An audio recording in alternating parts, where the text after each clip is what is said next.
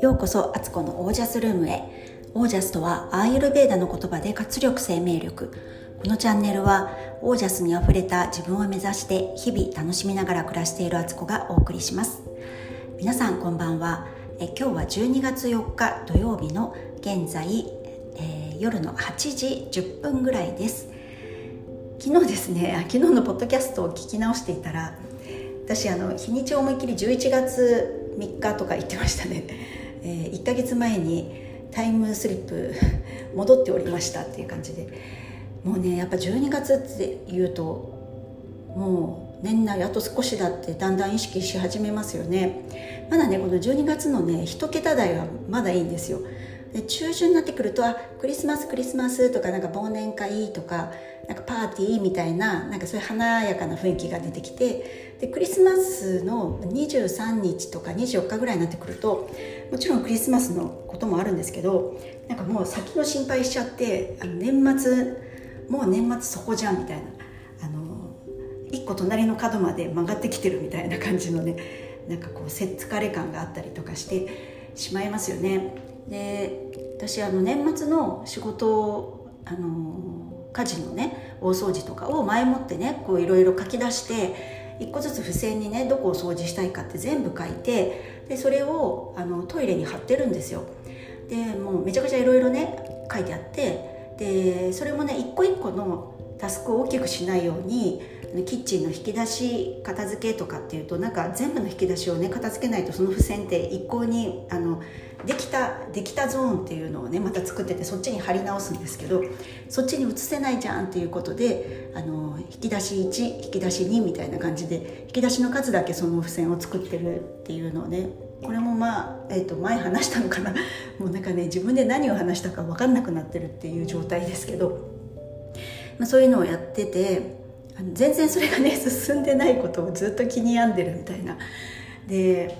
さっきでもねあの洗面台の下のこまごましたあのティッシュあのなんていうの？ストックのティッシュか。ポケットティッシュとかカイロとか猫のトイレシートとかいろいろ入ってる引き出しとか入れ物があるんですけどそこをなんか急にあのしゃがんだついでにバーッとやっちゃったっていうね。なんかもうそういうついででいいですよね全部ね。ついでついでが重なったら山になるっていうことで。そんな感じです。えっ、ー、と今日はですね今日の一日を話しますと朝朝何時に起きたんだっけ？あでも5時半。5時半いやもっと早く起きてたかな。あれ？5時に起きたんだっけ？なんかそれぐらいに起きてえっと瞑想をしたりとかね呼吸法をやってたんです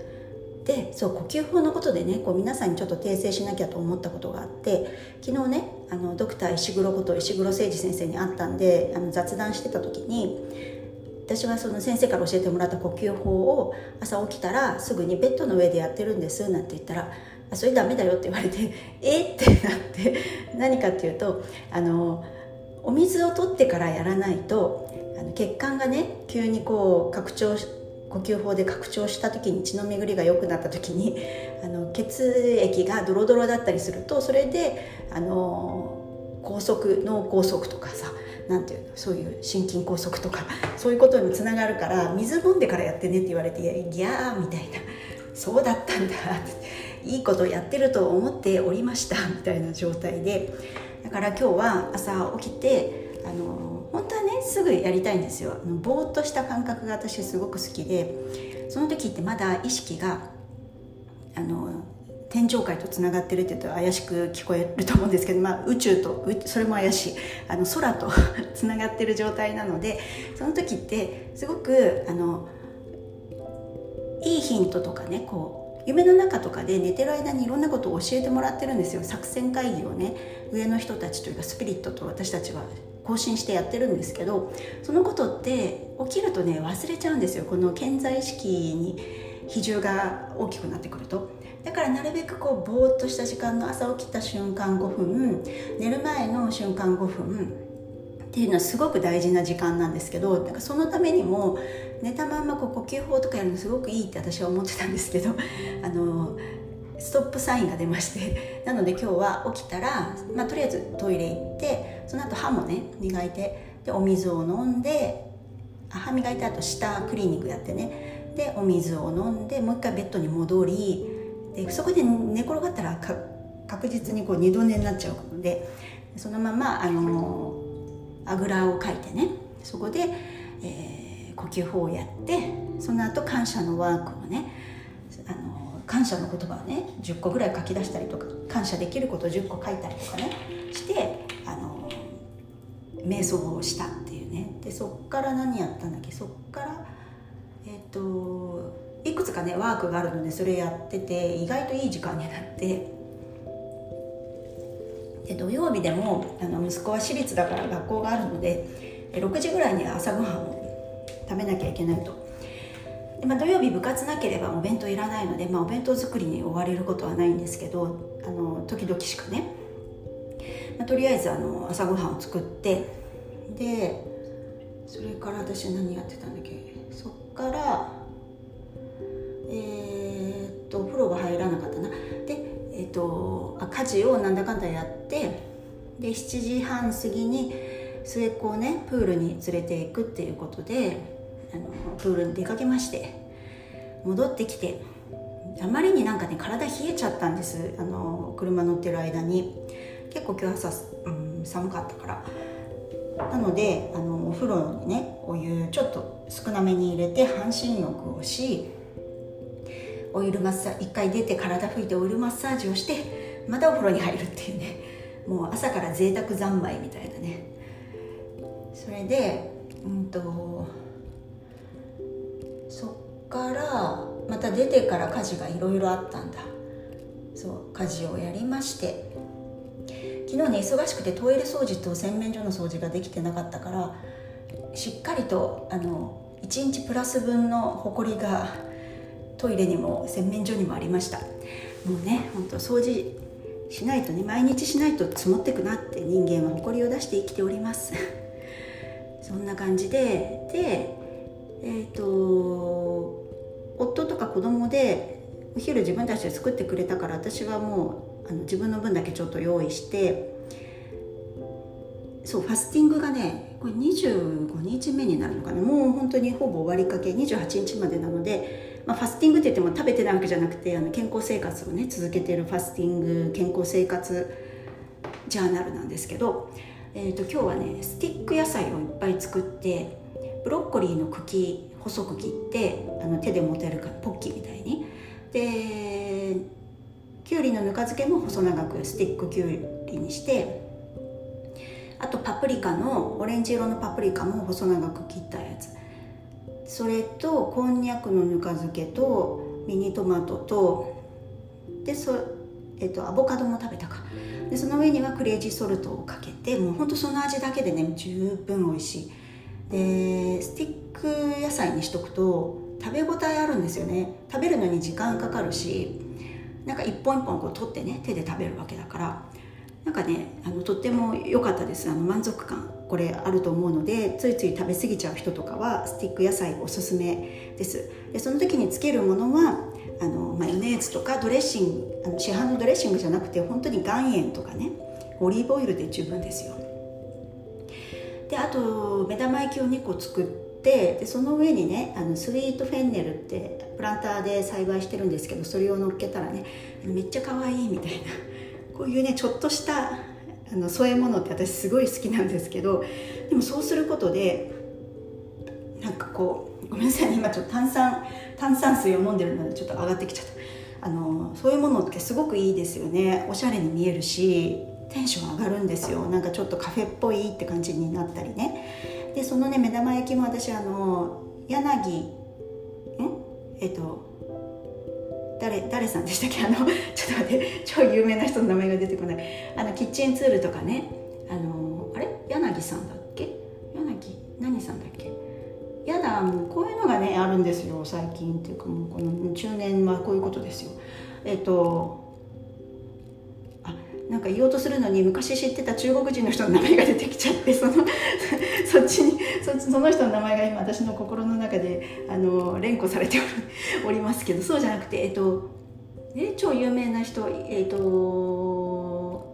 ちょっと思い出したら言うって感じですけどその彼の作ったフライパンですよね。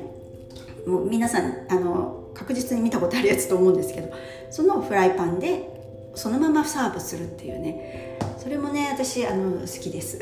カフェっぽいから。っていうことで。そんなお昼を食べてでもう出かける時間だぞと。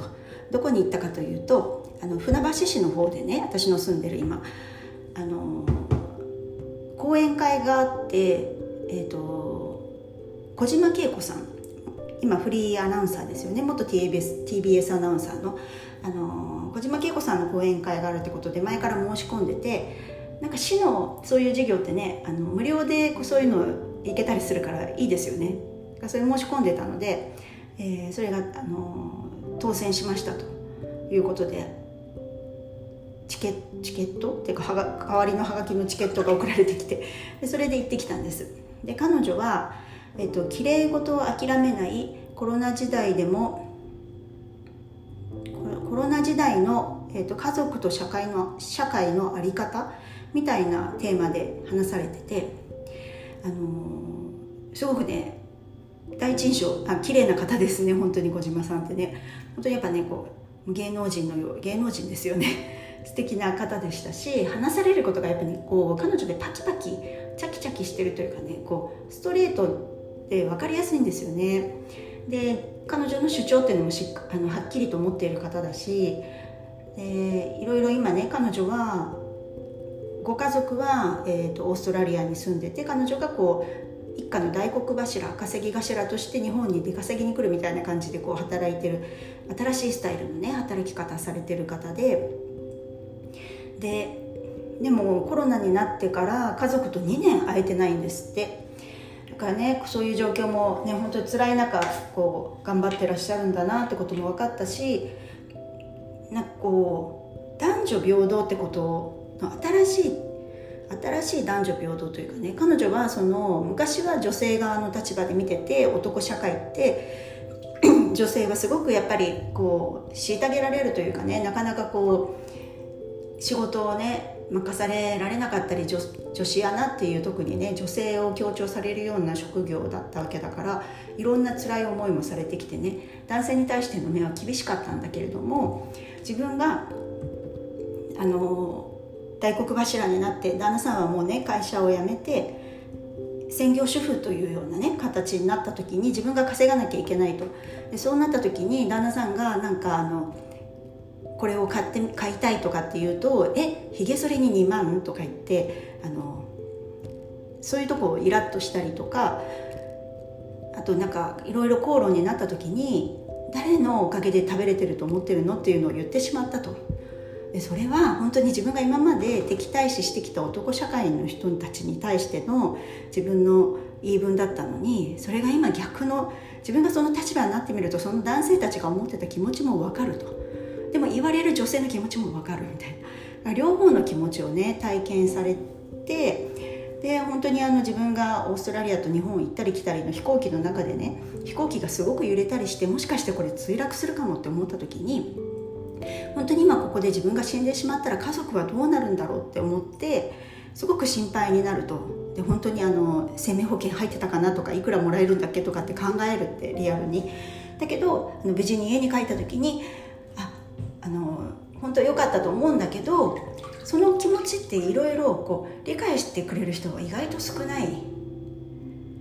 そういう男性側って結構そういう経験してる人多いと思うからなんかその男性の気持ちもすごく分かってきたと。でそうなった時に両方の気持ちが分かるからこそ本当の平等はどういうことかって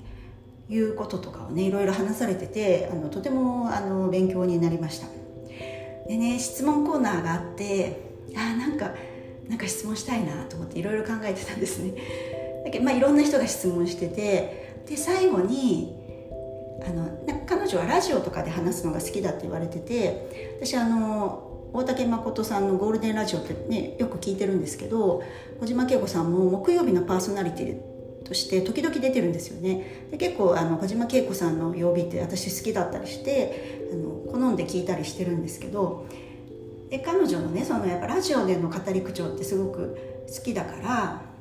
あの小島さんが個人的にやってるスタンド FM のチャンネルもねあの登録してよく聞いてたんですけど1ヶ月ぐらいで 更新が止まってしまっててあのスタンド FM は更新されるんでしょうかってすごい聞きたかったんだけど最後最後の最後にやっと勇気を振り絞って手あげようかなと思った時にあのお時間ですのでこれにて終了といたしますみたいないきなりあの予告もなく終わってしまったっていうね。だからあの質問できなかったんですけどでもアンケートにはねその感想としてねそのこともプラスしてねスタンド FM 更新されるの待ってますみたいなことをね書いたりしてみました。そんな感じで、えっと、講演会終わった後ちょっと時間あったので買い物しようかなってあその前にねちょっと喉も渇いたりちょっと落ち着きたかったからスタバでねちょっとコーヒーを飲んで外側がねこう外側に向いた一人席だったんですよ、えー、行き交う人をね見ててなんかこうぼーっとこう通行人の人を見てただけなんですけどなんかすごく人間ウォッチングができて面白いですよね。なんかあの席いいなと思っちゃって今度もまたあの席座ろうかなと思いました。なんかあこの人は何の用事で今ここに来てるんだろうとかあこの2人の関係性は何かなとかあこの子あの親子連れすごくなんかいろいろ買い物したりして疲れちゃってるなとか なんかそんなことを見たりとかね。あとの人の筋肉のつき方はもうちょっとここを鍛えたらさらに良くなりそうだとか なんかねすごくねいろんなことをね考える考えられるのでなんか面白いなと思ってました。でそんな私の一日だったんですけど今日実はねあのちょっと夫とバトルっててもうねこの 喧嘩の理由を聞いたらもうずっこけるかもしれないんですけどまあ今日はそのね夫との喧嘩についてってことをテーマとして話したいと思います。えっとですね私が今日ね朝お風呂に入ってる時にいろいろ携帯でね調べ物してて、えー、今度今年の夏ねちょっとあの沖縄に家族で行こうっていう話が持ち上がってるのでそのねホテルと調べたりしてたんです。でなかなか良いホテルが見つかってあここいいねっていうとこが2か所ぐらいあったんですけどあの日付と泊数と何泊するかってことと,、えーと大人何人子供何人みたいなのを入力して検索あいくらかっていうのを見たらすごくいいねって言ってたところが、えー、それはね6泊7日で探しただから6泊するっていうふうに入れたんですけどそれが60何万だったんですよホテル代が。でわーってまあでもいいホテルだからそれぐらいするのかなと思って詳細を見たらあのうち5人家族だからその1部屋じゃなくて2部屋を宿泊2部屋で宿泊するっていう形になってて、えっと、1部屋ずつだったら30万ずつぐらいなんですよね。それが倍かかるから60万になっててうわーと思ってその全然ねうちとしてはあの1部屋でぎゅうぎゅうだとしてもあの誰かがソファーで寝るとかになっても全然構わないから1人小学生だしまだ。あのそっちを1部屋だけで、ね、半額の30万だったらそっちがいいのになと思ったりして夫とね相談してたんです。そしたら夫があこれはまあとりあえず電話してなんか交渉してみたり聞いてみればいいじゃんって言ってああそうだねって話になったんですよ。でその後ももうそんその後も私がまた携帯でこう見たりとかね他のとこ。他のもう一個の施設も気に入った施設もそこはコンドミニアムみたいなとこだけどすごく素敵なところでそこでも5人で泊まろうとすると2部屋借りなきゃいけないって出るんですよ。で2部屋って言っても大人5人じゃないしいやー1部屋でまとめてくんないかなっていうのをまたここで言ってたらなんかもうそんなそこで悩んだりしてるんだったらさっさと電話して聞きなよって言ってきたんですよ。でああって思いながらもなんかこう私はねあんまり電話好きじゃないっていうのもあるんですけどそのね私はここまで調べたから夫はね夫が電話係になってくれたらいいって私の中のまあ勝手な願望ですけどそういう思ってて夫からしたら「何自分電話しなよ」みたいな「今すぐ電話しなよ」って「時間もったいないでしょ」みたいなことを言ってきて。でも私これからちょっとあのその午後出かけるからね家事もしなきゃいけないしなんかあので夫はね肩やねぼーっとしてるわけですよ。やることはなくて特に。だから電話してくれたらいいのにってちょっと思ったんですよね。だんだん声がちっちゃくなっていくっていう。ですごいちょっと「え電話してよ電話して」とかって言ったら「えなんで俺が電話しなきゃいけないのか」ってことになってえ？声がすごいちっちゃくなって。そうなんか近くで聞いてんじゃないかと思ったりして。であの絶対なんか嫌だみたいなことをまた言い出してこの間のあの朝食作らないって言った時と同じあの口調ですよ。俺はやらないんだみたいな。でその仕事は母親の仕事だとかって言い出してえ？って私は そのねあのまだね子供のこととか家事をやるとかねなんかまあ家のこととかだったらお母さんの仕事って言われてもね別にふーんって感じですけど、まあ、それでもねあのそれ向かってくる時もありますけどまあまあまあまああのいろいろままとめて考えると、まあ、そそういう区分けって理解できるんですけど家族の旅行で別に誰電話したっていいじゃんみたいな。であのさらに私こうここまでこう絞り込んでプランを考えたのは私でしてあのそれをねなんか全全責任私が持ってるわけでもなくてみんなで考えて旅行を作りたいから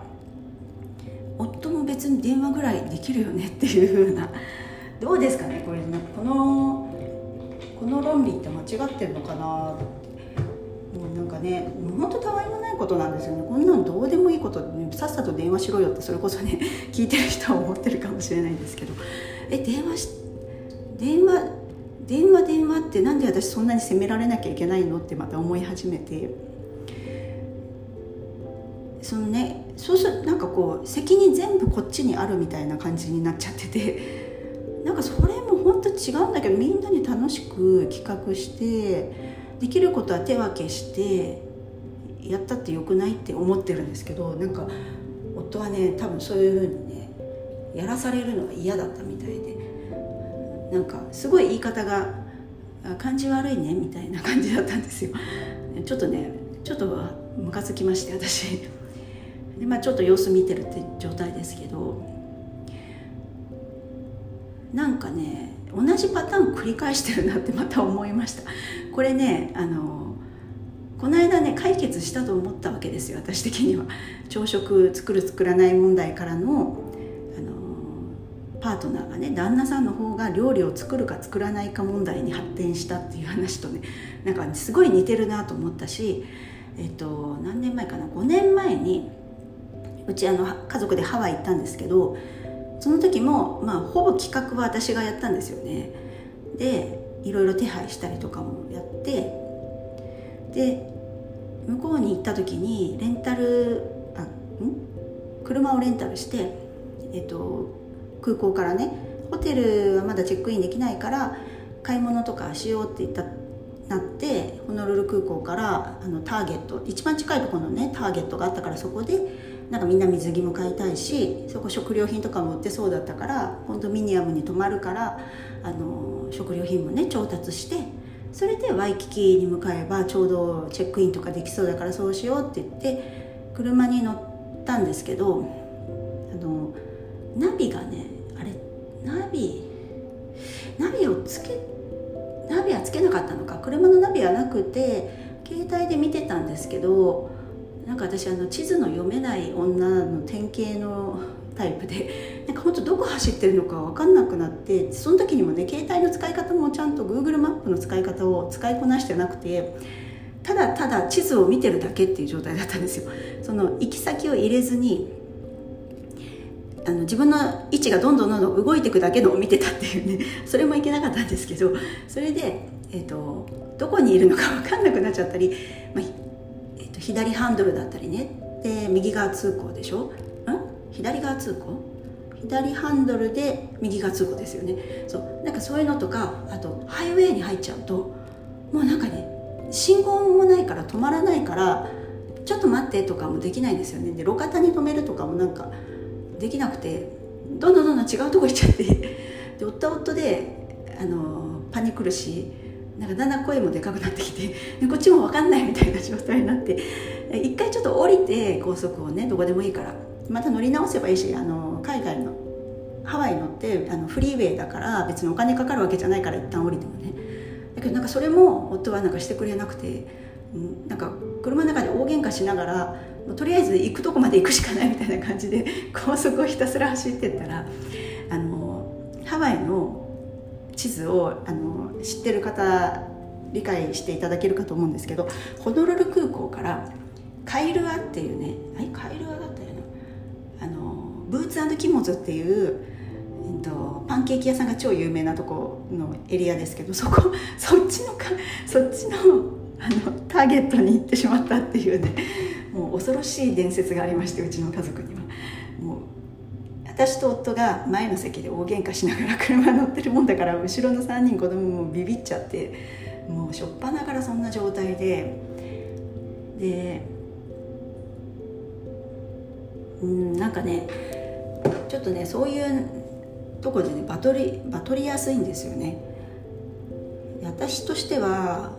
その時の私の言い分ね あの車の運転する人はある程度自分がどっち方面に行くのかとか事前にナビとか地図なりで確認しておいて大体大まかなことは頭に入れておくと。で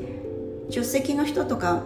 が一応なんか分かんなくなった時にこうナビするぐらいでいいかなって私的には思ってたんですけど夫は運転する人は運転に集中しなきゃいけないから、えっと、ナビとか地図なんかは一切見ないと。あの運転する前にも別に確認しないと。隣の人が言ってくれたらその通りに曲がったりするからって。そこでかんもうスタートラインが違いすぎるんですよね。スタンスが。だからもう大変なことになってねハワイもね楽しい思い出もあるけどね本当嫌な思い出も残っちゃってね。大変ですよ。でそんな感じでちょっと今の沖縄旅行もいきなりねホテル探しからこんなバトってていいのかっていうさ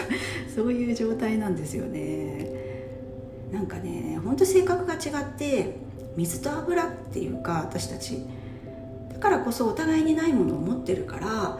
それぞれは魅力的に見えるし自分でないものを、ね、持っててそれを補ってくれるところもあるんですよめちゃくちゃ。例えばねあのちょっと今夫のこといろいろ言い過ぎたからねフォローアップするつもりじゃないですけどあのものすごく夫はきちんとしてるタイプで約束した時間にもあの5分前どころか10分15分前ぐらいにはついてるみたいなタイプ。で何かの提出物があっても私なんかギリギリその日に出せばいいやぐらいに思ってるところがあるんですけど夫はもうその1週間前とかに仕上げちゃう人なんですよね。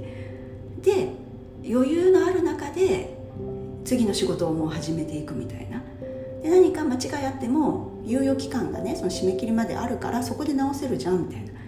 もうごもっともですみたいなね。すいませんでした先生っていうようなね 家の中でそういう状態なんですよ。本当に学校の先生と一緒に住んでるのかなって思う時もあるぐらい。だからそういう意味では私の今までの生き方の中ではなかった生き方を彼は持ってるから最初はねもうすごい「え何細か?」とかって思ったりあ厳しい厳しすぎみたいな感じで、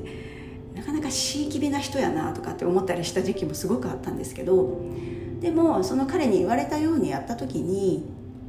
あ確かに余裕を持ってやるってすごく楽だなって気持ちも焦ることが日々ないわけだし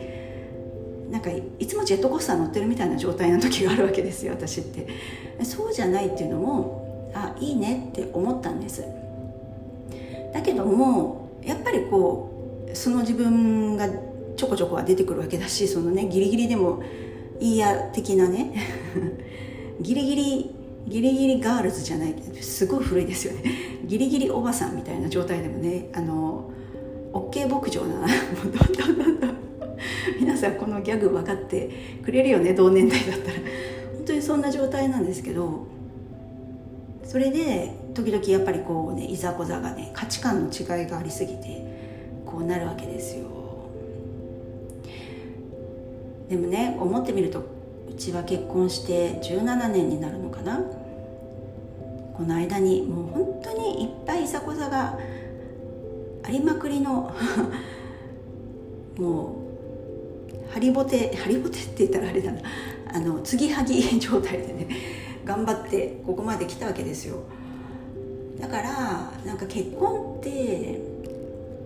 これがね付き合ってるだけだったらねやっぱりね違うねみたいな感じで、ね、別れると思うんですけど結婚ってそれなりの重みがあってさらに子供もいたりなんてするとやっぱり嫌でも何でもこの関係はをとにかく続けるためにこの中での解決策とか妥協点を見つけてし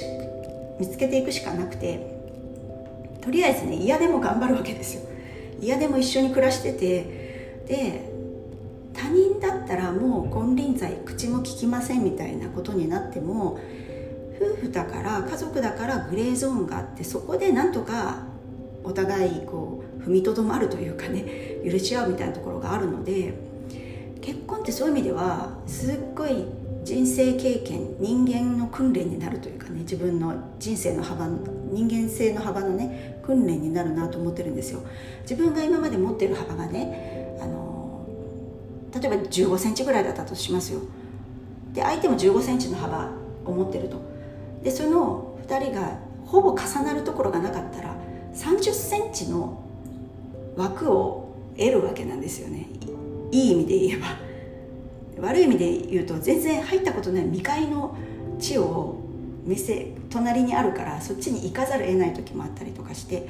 でもその幅を行ったり来たり行ったり来たりとりあえず時々相手のあの領地に入ってみるんだけどわやっぱり合わないと思って自分のとこに戻ってきてあこっちはあの気楽だと思うんだけどまたでも相手の領地に行かなきゃいけない時があってこう行ったり来たりしてる間に意外とその未開の地だったところがあの慣れ親しんだというか一応見たことあるぞエリアになってきてでそれが自分の気づいたら幅自分の幅価値観の幅になってるってことはあるなって思ってあこういう形で人間の幅って広がっていくのかもしれないっていうのはあのこの17年何度もな多分何百回も 思ったんですよね。だからそういう意味でそう辛くても続けること続けて意味のあることはあるっていうことを今日はこれがテーマでしたね。今日の着地点はここでした。なんかどんなテーマになるのかなと思ったんですけど喋ってみたらこういう形に進んだのであのよしとします。そして今日はもう32分も喋っているってめちゃくちゃ長くなりました。ということであの皆さんはねどんな風なお考えをお持ちでしょうかね。よかったらあの公式 LINE からね連絡ください。そうそれで公式 LINE 登録してくれた方で、えっと、ご連絡いただいてる方がいて今ちょっとねすぐにメールが返せなくてあのこれから返すんですけどめちゃくちゃ嬉しかったです。ありがとうございます。あのアリーさんですよね。アリさんのポッドキャストも聞いてすごく今楽しませてもらってますのでその感想もこれから送りたいと思います。であとですねえっ、と石黒先生が昨日ね YouTube ライブやってたんですけど1月に本をあの新刊を出版するって話だったんですね。でその情報が解禁になったので私もこれで言えるなと思ったんですけど実はその本の中に私が先生のスクールの生徒の一人としてねあのどういう体験をしてどういうふうに健康生活を送ってきたかっていうことを、えーと、そういうページをね持たせてもあのそこでね取材を受けてね、えーと、出てますのであのぜひぜひアマゾンでも予約開始になるみたいなのであのご興味ある方はぜひあのとてもね実践的な内容になってる一冊になってるのでの読みやすいと思いますしやってみようかなって気持ちになる一冊になってます。で、えーと、そう実は、まあ、そこにね私のねあのどういう食事をとってたかとか食事の例だったりとか、えーと、自分のね あのそうもうこれねもう集大さらすのももうあのええ加減にせえぐらいの感じですけど自分のダイエットする前のお腹の写真とあと引き締まって一応こんなになりましたっていうお腹の写真をビフォーアフターで出してたりとかえっ、とあとなんだ？あとそうなんかこう独身時代のジーンズが履けましたとかって写真とか、まあ、インスタに私がほとんど載せてる写真なんですけど過去のね。見た見ていた方はねああの写真使われてるって思うと思うんですけどね。そんなん載ってたりもしますのでよかったらあのぜひあのご興味ある方は予約をしていただけたらと思います。そんな感じで。でえっとまだちょっとねどうなるかわかんないですけどえっと明日実はあの神宮外苑のイチョウ並木を見に行こうと思ってるんですね。でそっからえっとちょっとインスタライブしてみようかなってあの風景綺麗そうだから 風景をあの皆さんにお届けしたいのでインスタライブをちょこっと朝何時かな9時とか10時ぐらいにやるかもしれないので よかったら見てやってください。ちょっとねいろんなことねもうあの挑戦していこうとも思ってるのでインスタライブやってみます。はいということで35分を過ぎております、えー、ここまで聞いてくださって長いのにありがとうございました、えー、皆さんの暮らしが自ら光り輝きオージャスにあふれたものになりますように。オージャス。人間の幅は人間同士の付き合いで広がっていく。明日はロンハーマンのカフェに行こうかなと思っています。楽しみです。